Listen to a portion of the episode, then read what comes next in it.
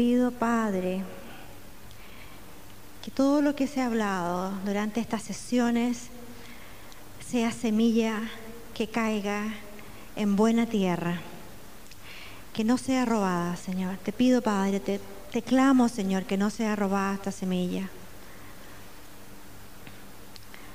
Te pido, Padre, también de que estos fundamentos, estos fundamentos que tú has dejado a tu iglesia, Señor, sean fundamento para cada uno de ellos hasta el día que tú los lleves, Señor. Que nada se olvide, sino que el Espíritu Santo, te pido, les vuelva a recordar una y otra vez, Señor, lo que tú quieres que ellos se recuerden. Te entrego esta, esta enseñanza esta noche en tus manos y confío, Señor, que lo que te he pedido tú lo vas a hacer.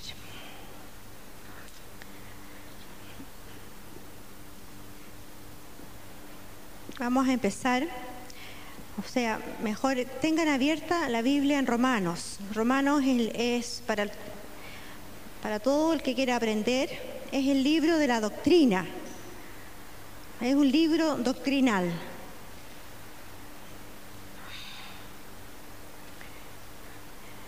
Y de ahí la, eh, y de aquí, como ustedes se han dado cuenta, la mayor parte ha, salido de ahí, de Romano.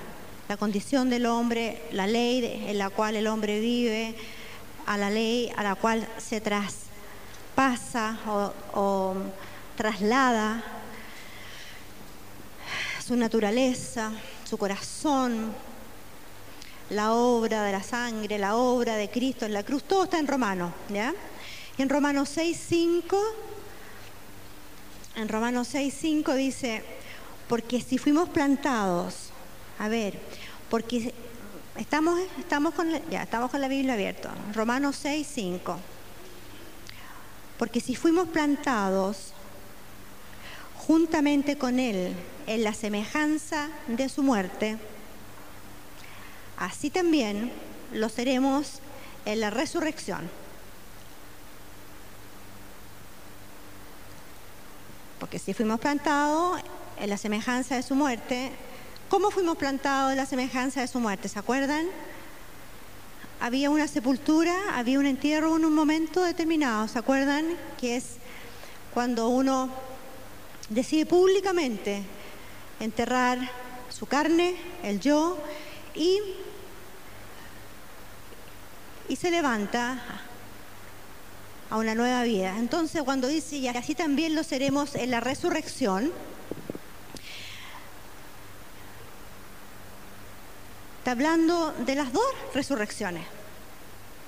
En el momento que uno muere, hay un momento de resurrección y también cuando uno sale del agua, uno comienza resucitado ahora a una nueva vida, ¿ya? A una nueva, a una nueva vida somos. Yo estoy volviendo atrás un poquito para que no nos olvidemos. A una nueva vida, nuevas criaturas. Escuchen bien, el pasado es borrado. Y no hay pecado demasiado grande para Dios que Él no pueda perdonar. Hay mucha gente que le cuesta perdonarse y cree que porque no puede perdonarse por lo que ha hecho, Dios no lo perdona. Eso es un engaño del diablo. Dios no tiene pecados chicos ni pecados grandes, como estábamos acostumbrados antiguamente a creer. Y lo vamos a ver más adelante eso. Él une eh, dentro de la lista de pecados, él, para él el pleito y, y el homicidio van juntos. No hay diferencia. En la tierra hay porque tiene más consecuencias una muerte que un pleito. Pero para Dios no. Hay un solo pecado que Dios no perdona. Para que quiero que ustedes lo sepan, que ese es cuando alguien blasfema en contra del Espíritu Santo. Ese pecado Dios no lo perdona, el único.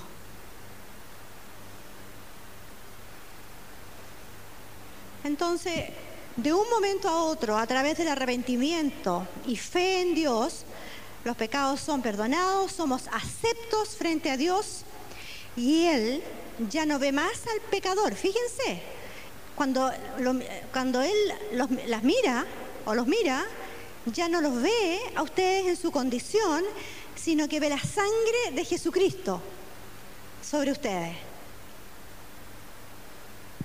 Es la sangre de su Hijo que ve cubriéndonos. Entonces en Romanos 6.5, después Romanos 7.5 dice,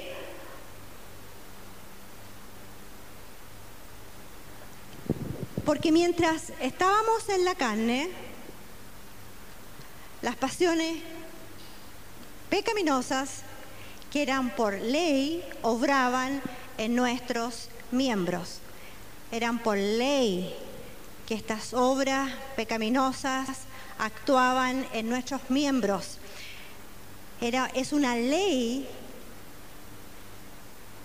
que funciona y que actúa en, en cualquiera persona antes de Cristo, que por ley obraban en nuestros miembros llevando fruto para muerte. ¿Cómo se describe esta ley en el hombre? Romanos 7:15. ¿Está Romanos 7:15? Romanos 7:5. Ok, vamos a ese, lo acabamos de leer. Ya. Ah, aquí estamos Romanos 7:5. ¿Ya? Porque mientras estábamos en, la carne, en la carne, las pasiones pecaminosas que eran por la ley obraban en nuestros miembros, llevando fruto para muerte. Ahora vamos a Romanos 7:15 al 24. Fíjense lo que dice el apóstol Pablo. Mire cuán transparente y tan real un hombre puede ser. Dice, porque lo que hago no lo entiendo, pues no hago lo que quiero, sino lo que aborrezco, eso hago. De manera que ya no soy yo quien hace aquello, sino el pecado que mora en mí. Y yo sé que en mí, esto es, en mi carne, no mora el bien, porque el querer el bien está en mí, pero no el hacerlo. Hay un deseo, pero no puedo. Lo hago un ratito, lo hago por un tiempo, caigo de nuevo. Fíjense Pablo diciendo que él hace lo que no quiere y que él y, aborrece lo que hace. Entonces ahí reconoce que hay una ley, sino que el pecado que mora en mí, eso hago. ¿Por qué no hago el, a ver, a ver si seguimos, ¿por qué no hago el bien que quiero, sino el mal que no quiero. Eso hago. Miserable de mí. ¿Quién me librará de este cuerpo de muerte?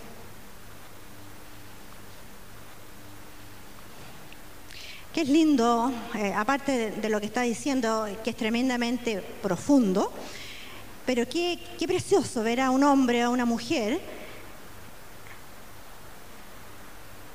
que pueda decir eso. Porque fíjense que el apóstol Pablo era un hombre intelectualmente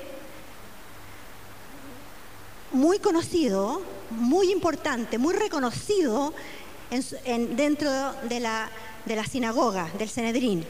Era un hombre con linaje, de la aristocracia, muy intelectual.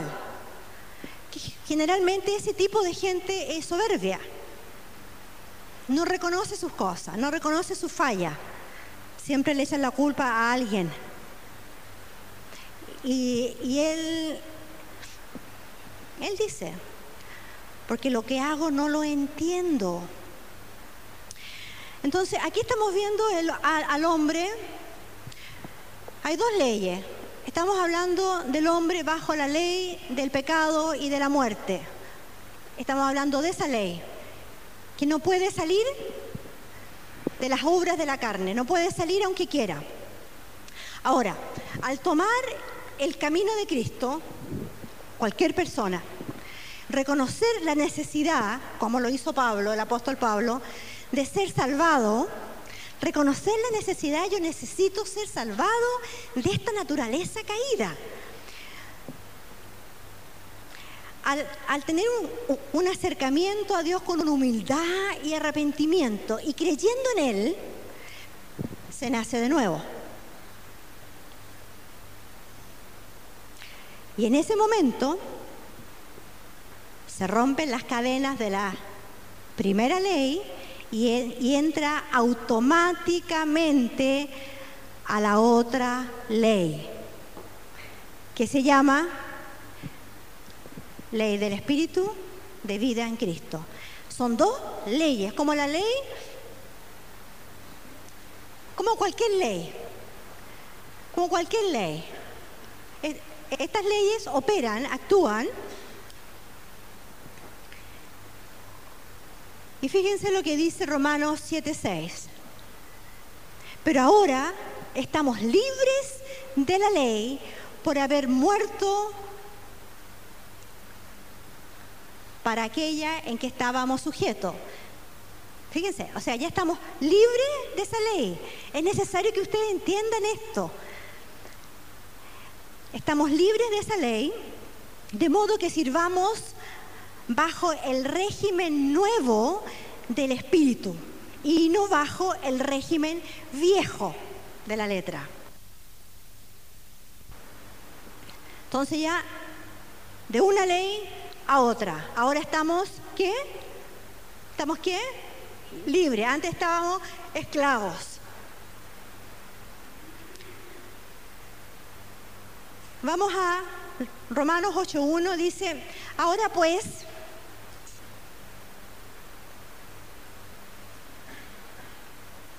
Ahora pues, ninguna condenación, ahora pues, ninguna condenación hay para los que están en Cristo Jesús.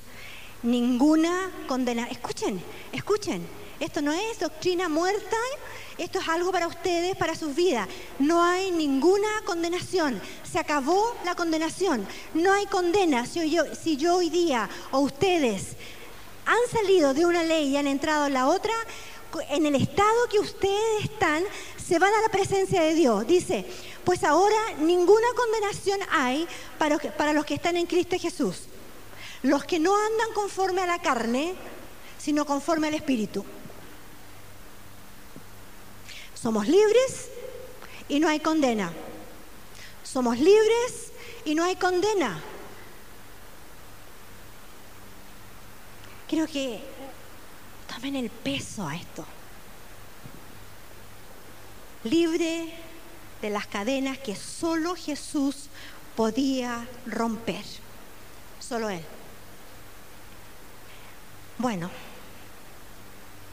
y ahora que estoy libre de estas cadenas, que estoy en la otra ley, que no hay condenación, ¿cómo camino? ¿Qué hago? Yo creo que, que si, si hay un... Si una persona está 30 años en la cárcel, está prisionero, pienso que, que sale a la calle libre y, supongo que no sabría mucho qué hacer. No sabría cómo funcionar en el mundo ya conoce ese código.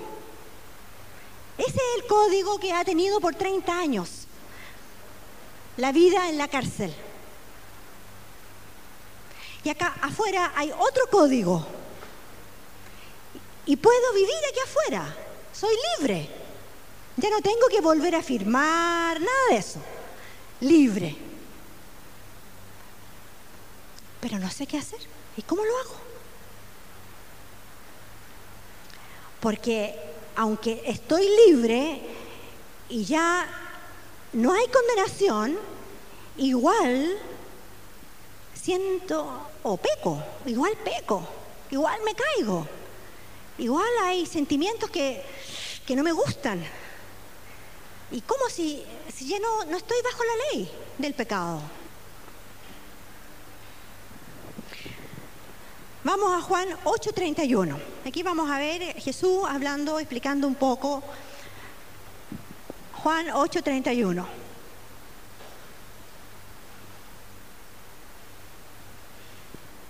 Si vosotros, dice Jesús, permaneciereis en mi palabra, esta es la palabra. Si vosotros permaneciereis en mi palabra, seréis mis discípulos. Y conoceréis la verdad. La palabra es verdad. Y la verdad los hará libre. ¿Por qué esta escritura no la puede no se puede, ¿por qué no se puede apropiar de esta escritura una persona que no es salva? ¿Por qué, por qué alguien que no conoce a Dios no puede hacer lo mismo? O sea, lo que dice aquí, aquí Jesús, y también puede ser libre. Primero, una persona nacida de nuevo cuando lee la palabra, la entiende espiritualmente, no intelectualmente. La palabra de Dios es espiritual y dice de la palabra que es solamente para los espirituales. Por lo tanto, para permanecer en la palabra hay que ser espiritual. Y para ser discípulo hay que obedecer. Y una persona que está en la otra ley no puede. Entonces, Jesucristo dice, permanezcan en mi palabra, conózcanla, entiéndanla, léanla, compártanla, vívanla, obedézcanla. Y así será mi discípulo. Y cuando conozcan la palabra, esa palabra los va a llevar a entender la verdad. Y esa verdad a ustedes los hará libre.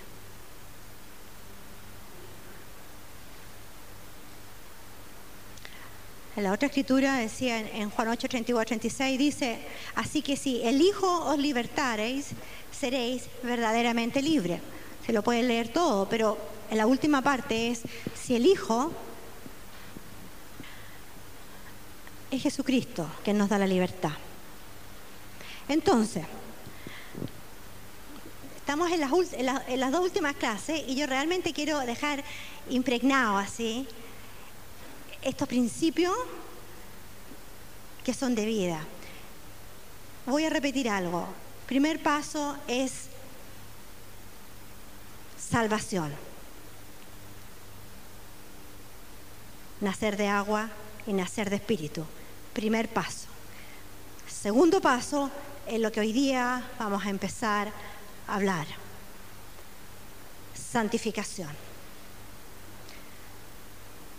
Salgo libre y no sé cómo comportarme, porque he llevado tantos años esclavo que no sabría ser libre. Este proceso es un proceso donde el hombre acá tiene que ser parte activa, parte activa.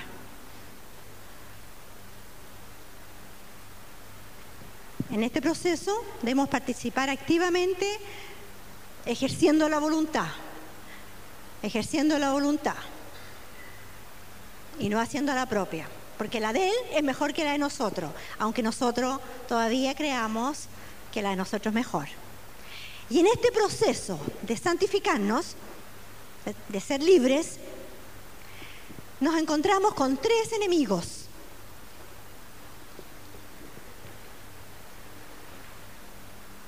Carne, uno de ellos es la carne, el yo, Fíjense, aquí volvemos a lo que leíamos anterior.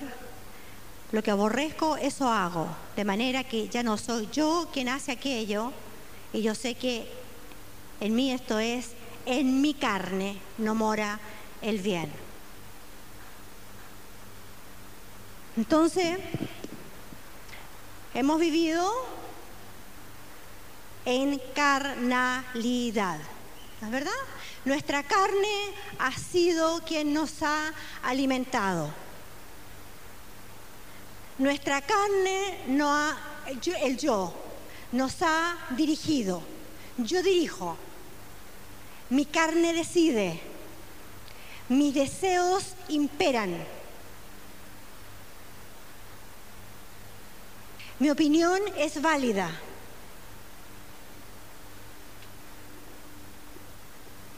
Eso es carnalidad.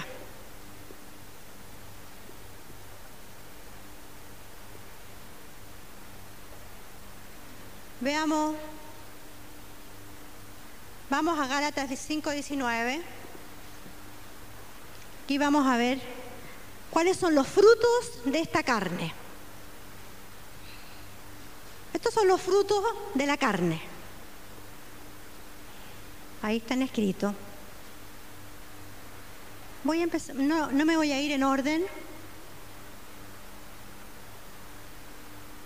Empecemos por idolatría. Idolatría.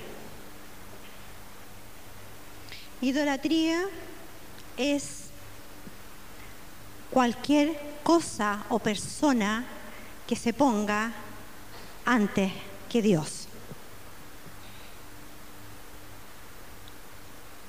El marido puede ser idolatría.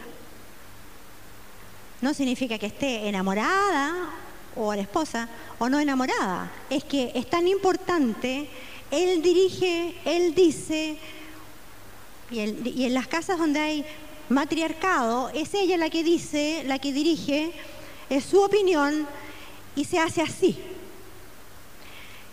Que la palabra de Dios esté de acuerdo con eso o no, no importa hay que obedecer. Mi marido no me deja ir a la iglesia, no puedo ir a la iglesia. La palabra dice, no os dejéis de congregar. Pero es que mi marido dice, es que no quiero tener problemas con mi marido. Hay una escritura que dice que no deja padre a madre, hijos o hijas, esposo o esposa. Por mi causa no es digno de él. Cuando hay alguien que se, interponga entre Dios y yo, yo lo dejo. La palabra lo dice, sea esposo, sea esposa. No acepto, dice la palabra, uno, su primera prioridad es Dios. Dios y su palabra es recta y justa. Si la esposa está pidiendo algo que no es recto y justo, el esposo no debe hacer caso. Puede ser eso, puede ser el trabajo. El trabajo puede ser una, una, una, un ídolo, algo que, que, tiene más importancia que, que hacer la voluntad de Dios. El trabajo puede consumir el todo el tiempo. Es que, lo que mucha gente, gente idólatra dice, yo el domingo o el sábado no puedo, cualquier día, yo el domingo no puedo ir porque trabajo toda la semana, tengo que descansar. ¿En qué, en qué lugar pone a Dios? Yo no puedo ir el domingo porque siempre almorzamos en familia y yo no puedo dejar de estar en el almuerzo de familia. Eso es idolatría. Los hijos, nuestros hijos, pueden ser dioses, dioses. Los, hijos de esta generación dirigen a los padres. Ellos dicen todo lo que hay que hacer y cómo hacerlo. Y cada día está peor.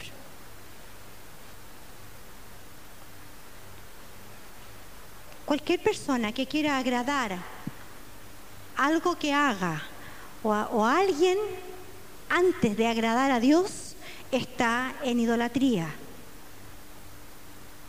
Si mi interés es agradar a tal persona y eso implica que, que agradándolo o agradándola no voy a agradar a Dios, estoy en idolatría.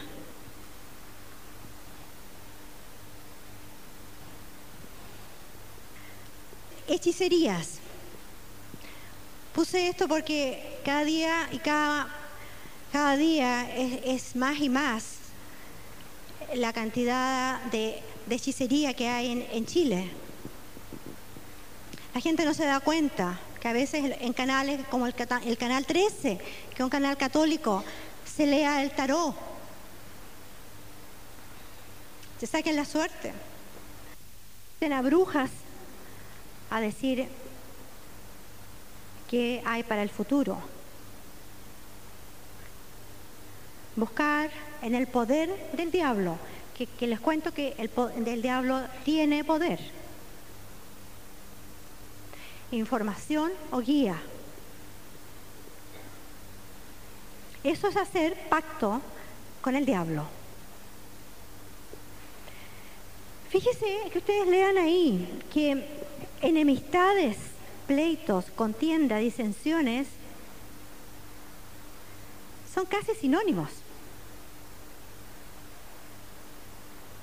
Si Dios repite tanto, es porque realmente en nuestra carnalidad hay mucho de eso. Enemistades, falta de perdón, maltrato, dureza de corazón, abuso de autoridad, pleitos, contiendas, disensiones, pelambre. Todo eso son frutos de la carne.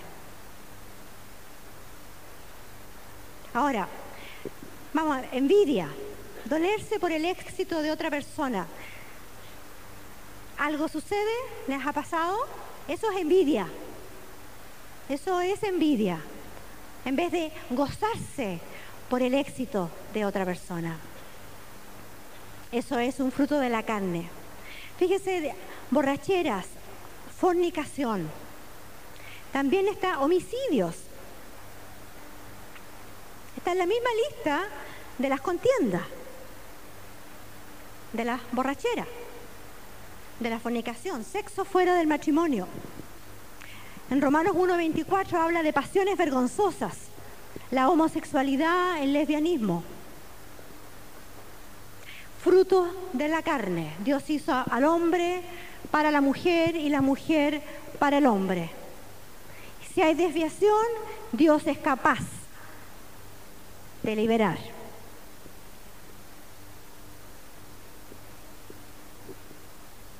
Ahora, vamos a Gálatas 5:24.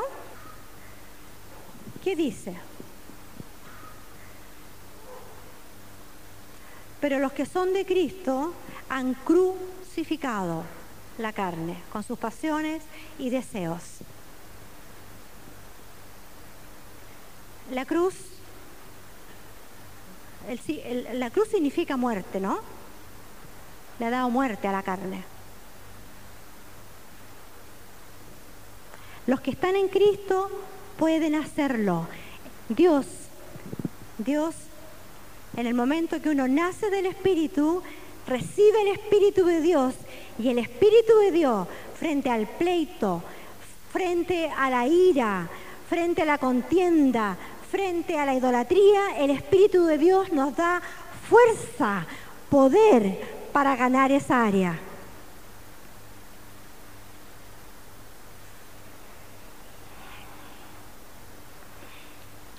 En Mateo 10, 38 dice, y el que no toma su cruz. ¿Qué, es lo que es tomar la cruz? Hay un tan malentendido con este de tomar la cruz. Todo el mundo dice, mi cruz es tal persona. Mi cruz es mi mamá, mi cruz es mi marido, mi cruz es mi, mi suegra. No.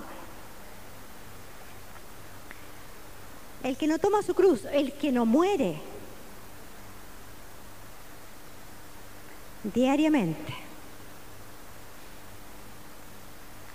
Es muerte la cruz, no es peso. Porque lo vemos como cruz, el peso en mi vida, mi abuela, bueno, no. Lo que está diciendo es, el que no muere diariamente y sigue en pos de mí, no es digno de mí.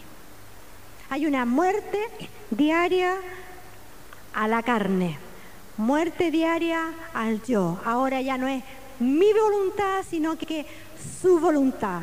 Y yo les digo, con los 30 años de, o treinta y tantos años de cristiana, es maravilloso ver cómo la voluntad de Él es tan, tan perfecta. Y cómo nos lleva de gloria en gloria, de mejor a mejor. Pero para eso hay que, hay que tomar la decisión de morir. Seguirlo. Y uno encuentra la vida. Él dice, el que haya la vida, alguien aquí en, esta parte está hallando la vida.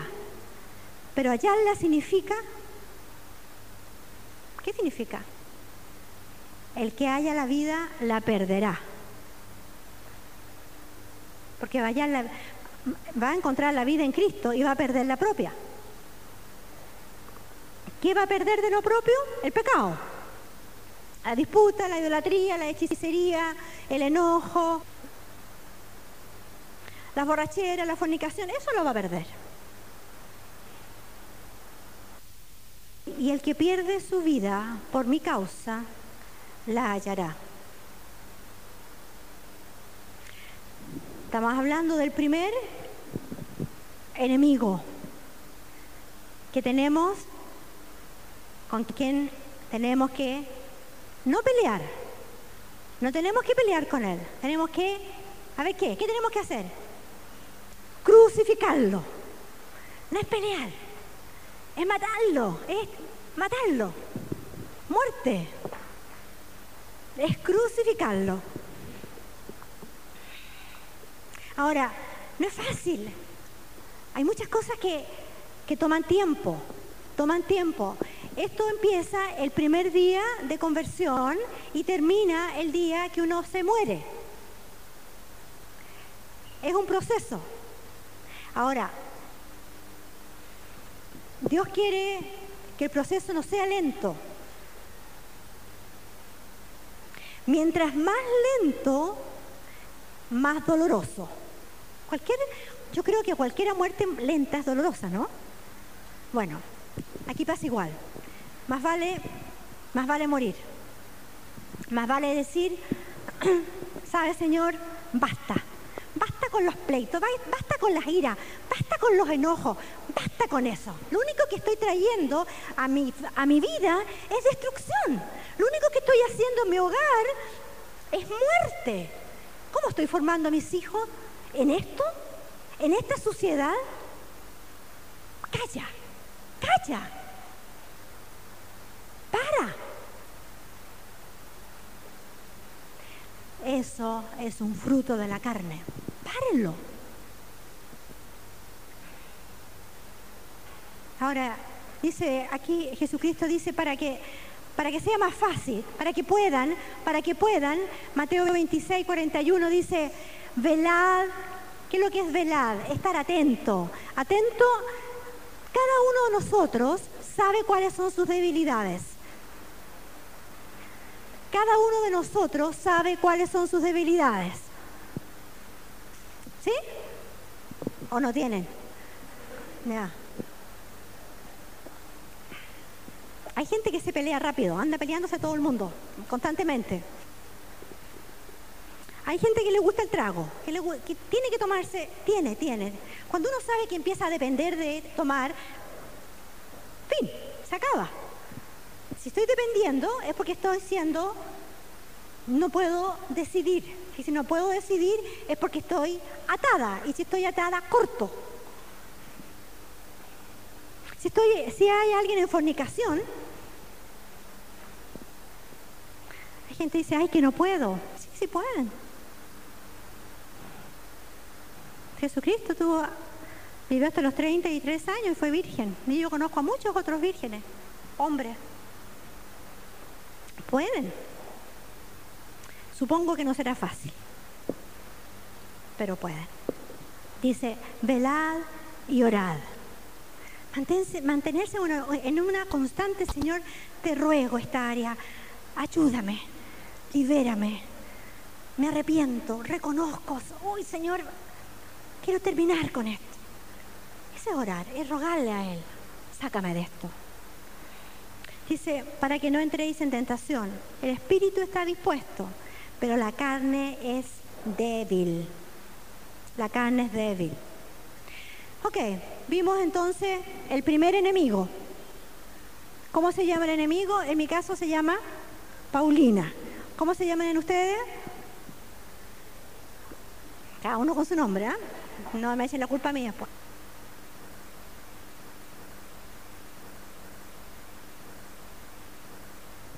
Vamos al otro, al otro enemigo que tenemos que ganar. El mundo. El mundo. El mundo, ¿qué significa el mundo? Uno vive en el mundo, uno es parte del mundo, uno no puede irse al cerro a vivir solo.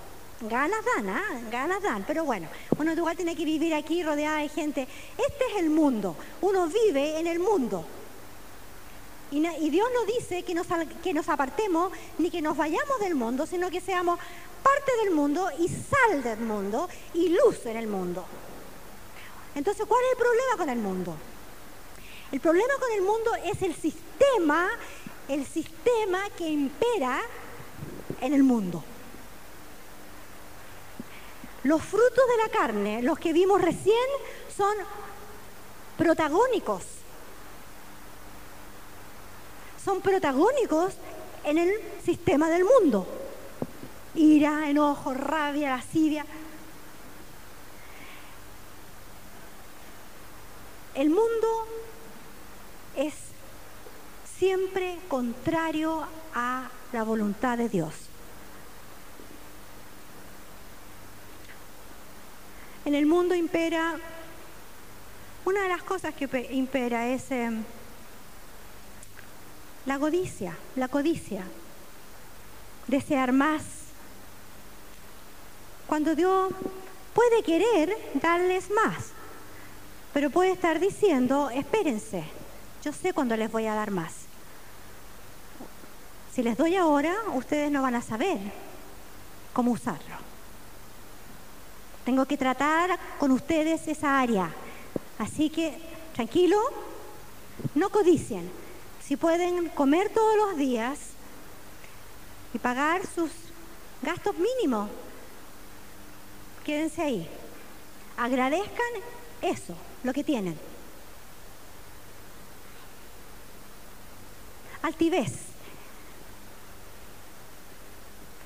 En el mundo, una persona mansa, dulce, un hombre manso, agradable, dulce, no le va a ir tan bien como a un altivo, duro de palabras, uno que sabe contestar justo lo que le duele al otro. Ese es el sistema del mundo.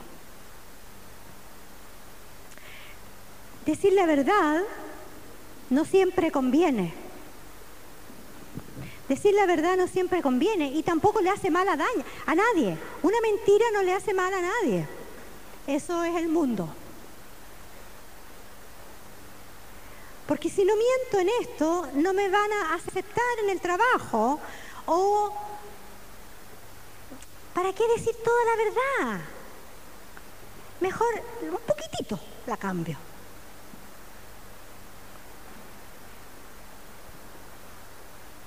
Y así vemos el mundo.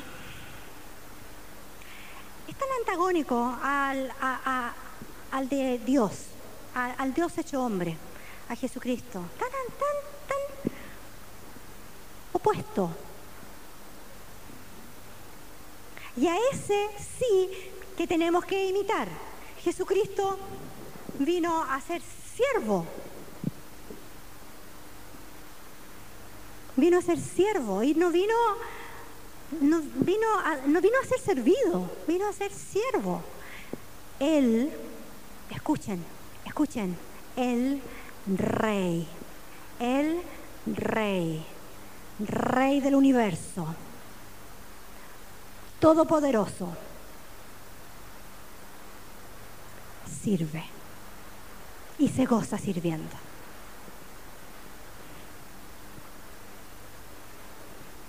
Acepta, aceptaba al ladrón, a la prostituta,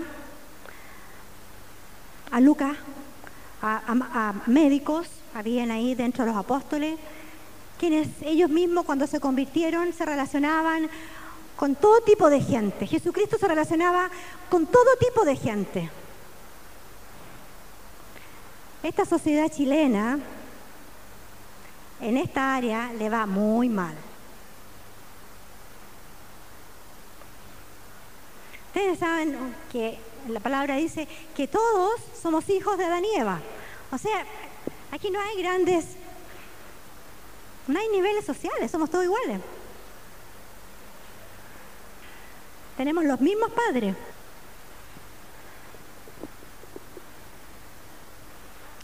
Jesús era manso, manso.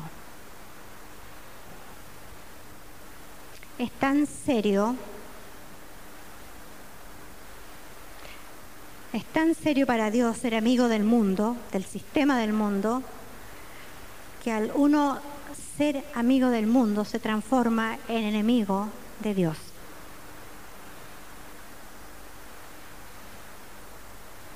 Los del mundo se conocen, ellos, ellos se conocen, porque hablan las cosas del mundo. 1, 1 Juan 4, 5. Ellos son del mundo y por eso hablan del mundo. Y el mundo los oye. Y aquí nos habla a nosotros.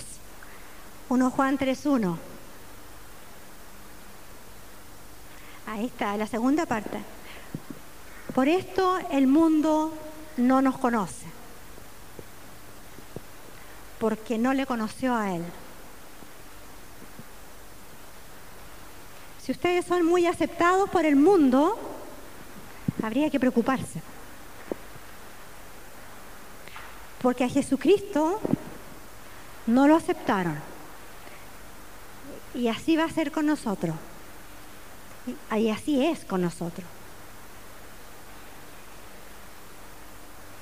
Y los del mundo, como decía la anterior, ellos se conocen y ellos hablan cosas del mundo y se oyen.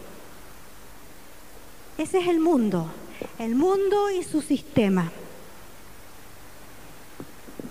que es contrario al sistema de Dios.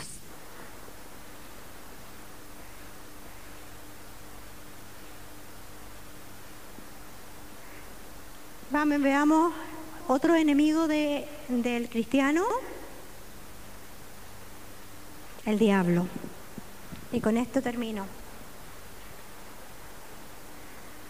El diablo. 1 Pedro 5.8.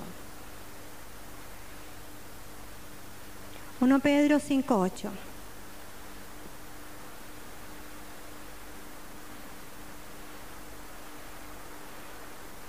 Fíjense que la Biblia le habla a los cristianos y, él y, no les dice tengan temor o ténganle terror, porque es malo, ¿ah? es malo, sino que como la palabra dice que el que está en mí es más grande que el que está en el mundo, yo no tengo que tenerle temor, pero sí sed sobrios y velad. Porque vuestro adversario, el diablo, ese enemigo, el diablo, como león rugiente, anda alrededor buscando a quien devorar. Sed sobrios. Tengan dominio propio. Cuando ustedes se dan cuenta que el diablo está actuando, está atacando o acechando o actuando con nosotros, tengan dominio propio. Porque eso es la fe. Uno sabe que él no puede hacer nada a uno. Al que vive en la verdad. Pero a los que no viven en la verdad, sí puede y ha hecho mucho, mucho daño. Entonces dice, ser sobrio y velad. O sea, dice estar atento contra un enemigo que es peligroso. Este adversario tiene un, es enemigo también de Dios. Es enemigo del propósito eterno de Dios y de todo lo que es bueno. Es enemigo. Satanás es también el acusador. En Apocalipsis 12, él habla que él va y acusa y nos acusa. Él nos acusa. Él tiene acceso y puede acusarnos. A veces hace acusaciones falsas, calumnias contra los santos. A veces va y le dice a Dios, ¿te fijaste esa persona que dice ser cristiana y es tan violenta? Mátala. Mátala. Porque ella es violenta, mátala. Eso hace. Y Dios que es justo, hay veces que, que como, el diablo se conoce la, la Biblia mejor que cualquiera, sabe que un cristiano que está actuando o en violencia o robando o en fornicación o en adulterio,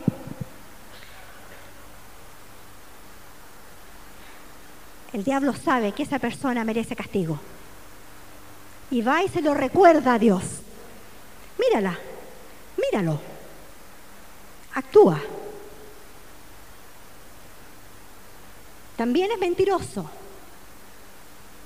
y acusa mentiras, habla mentiras.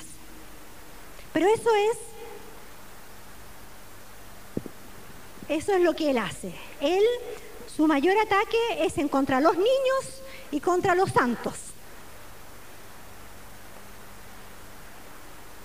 Algún día hablaremos cómo ataca a los niños y por qué eh, ese es su...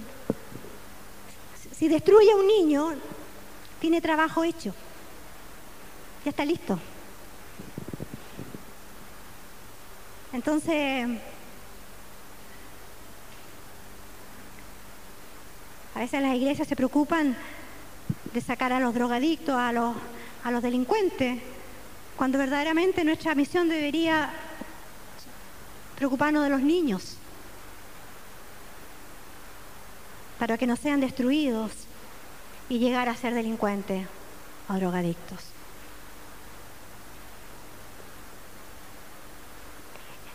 Otra característica, él tienta y seduce a este negocio, a este negocio es que no lo puedo hacer porque no es muy limpio. Hazlo nomás, estás pobre, estás... No tiene... Ah.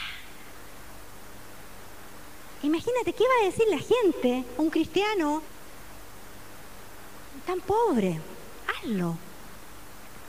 Seduce. Y como león rugiente, es sediento de sangre. Un león que ruge, ¿qué es lo que quiere? A ver, jugar al, pillarse? Quiere sangre, quiere carne, quiere meter el diente, ¿no? Así es. Es violento, es insaciable, es insaciable, es violento. Vive persiguiendo a sus presas. Vive buscando a quien devorar.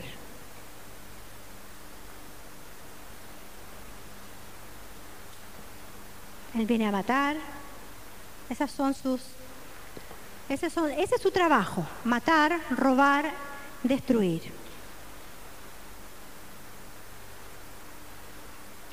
Y termino mientras ustedes leen estas tres escrituras que tienen que ver con el diablo.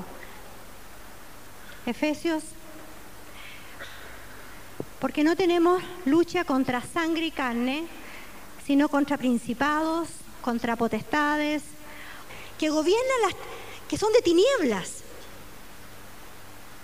Son huestes espirituales de maldad. Con esos tenemos pelea. Así dice la palabra. Entonces, es así el amor de Dios, que sabiendo que el diablo está para destruir, para matar, para robar, dice, dice, hijos, Él está ahí. Su único propósito es destruir. Va a usar cualquier cosa para destruirlo. Tomen las armas que yo les he dado. Tómenlas. Usen esas armas, que son muy diferentes a las armas del mundo. Pero tomen esas armas. Después dice, bueno, vístanse con la, con la armadura. Y eso es toda una enseñanza, pero es fe. La mayor es fe, creer que mi Dios Todopoderoso responde mis oraciones y que el diablo no tiene acceso ni a mí ni a mi familia. Vístanse con la armadura de Dios para que pueda estar firme contra las acechanzas del diablo. En Efesios 4:27 dice, no le des lugar al diablo.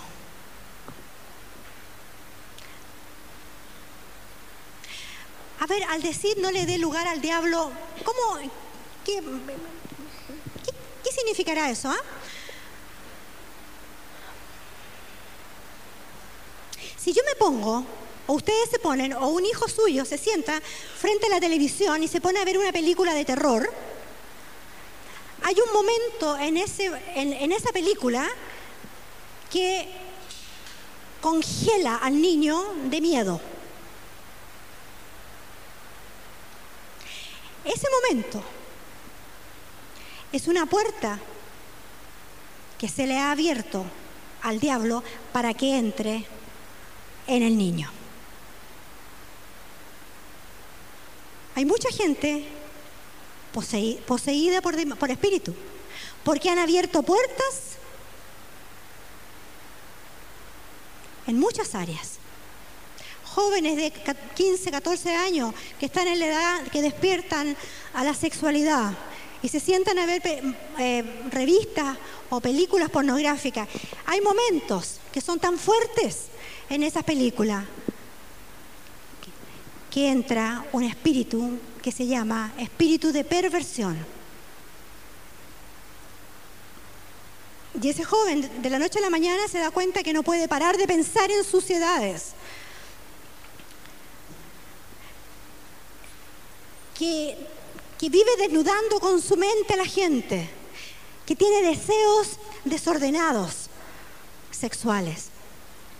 Empiezan a sentirse hombres o mujeres por estas puertas, atraídos por el sexo opuesto, o sea, por, el, por su mismo sexo. Son puertas que se han abierto al diablo, que él vino a matar, a robar y a destruir. Si yo me enojo y dejo que la, que la rabia, que la ira suba de tono y pierda control, puede que no a la primera, pero yo les digo, se corre el, tremendo riesgo de que una persona incluso pueda terminar siendo un homicida matando a otros, porque ya entró ese espíritu. Y yo leo a veces en los diarios o, cuando matan a gente y los, em, los asesinos cuentan, no me di cuenta cómo lo maté. Era tanta la rabia que lo maté nomás. hay un descontrol. Hay un descontrol. Cuando ya una persona ha perdido el control de sus actos, puede tener un problema con el diablo. Hay muchos, muchas, muchas personas que están en clínicas psiquiátricas que son tratadas con medicamentos, pero que realmente su problema son posesiones demoníacas. Mucho hemos visto de eso en la iglesia. Gente con áreas de descontrol que han sido liberadas. Espíritus que salen gritando, pero salen. La carne, el mundo y el diablo. Esos son los tres. Y es un proceso, y es un proceso con respecto al diablo de aprender a conocer cómo son sus estrategias. Porque él es hábil en estrategias. La carne la pueden conocer porque ustedes espero que sean reflexivos, que puedan reflexionar y darse cuenta cuáles son sus áreas y crucificarlas. Y el mundo no se hagan amigos del sistema del mundo, porque su fin va a ser muerte y enemistad contra Dios, con Dios. Señor, gracias por este tiempo. Gracias, Señor.